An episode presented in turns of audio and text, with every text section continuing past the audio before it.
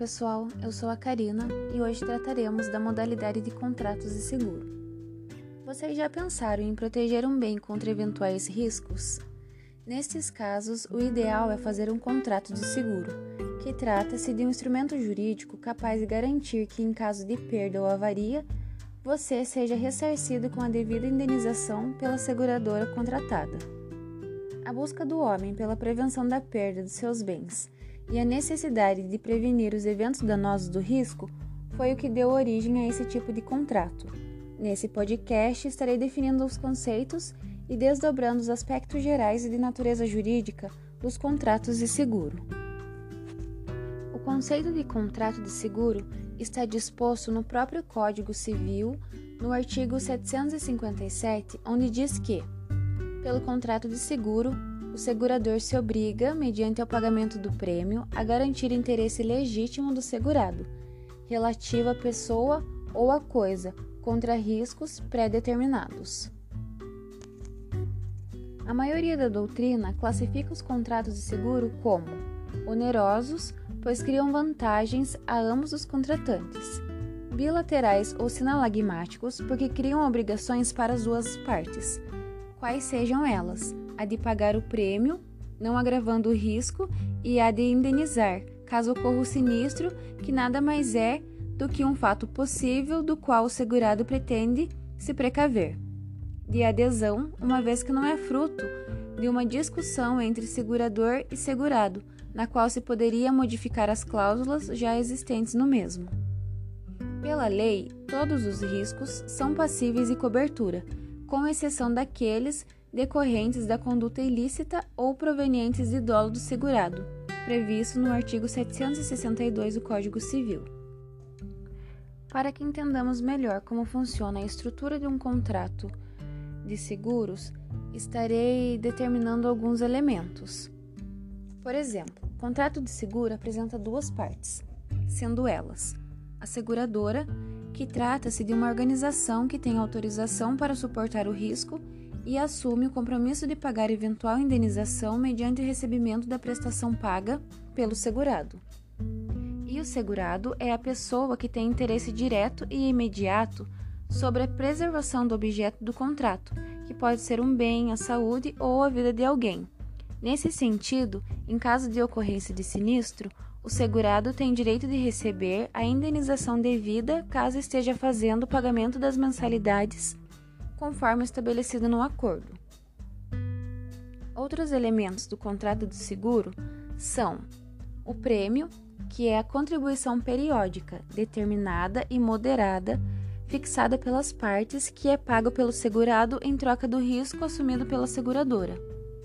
Já o risco é um evento futuro e incerto de acontecer, que tem a capacidade de causar prejuízos e prejudicar os interesses do segurado. A sua ocorrência enseja o pagamento da indenização pela seguradora. Já a indenização é a importância a título de compensação e reparação que é paga pela seguradora ao segurado, como forma de recompor o prejuízo econômico sofrido e decorrente do risco assumido no contrato. Para isso, é preciso comprovar a ocorrência do fato e a prova do dano. Entendido os elementos básicos da estrutura dos contratos de seguro, é, vamos entrar em duas situações, no qual esse tipo de seguro pode ser dividido, que é o seguro de pessoa e o seguro de dano. O seguro de pessoa tem o objetivo de beneficiar a vida e as faculdades humanas. O sentido indenizatório não está presente nessa modalidade de seguro pois a vida, em sentido jurídico, não pode ser objeto de avaliação, ou seja, ela não possui preço. Portanto, no caso da ocorrência de sinistro, o valor a ser pago será denominado capital e não indenização, como no âmbito de seguros de dano.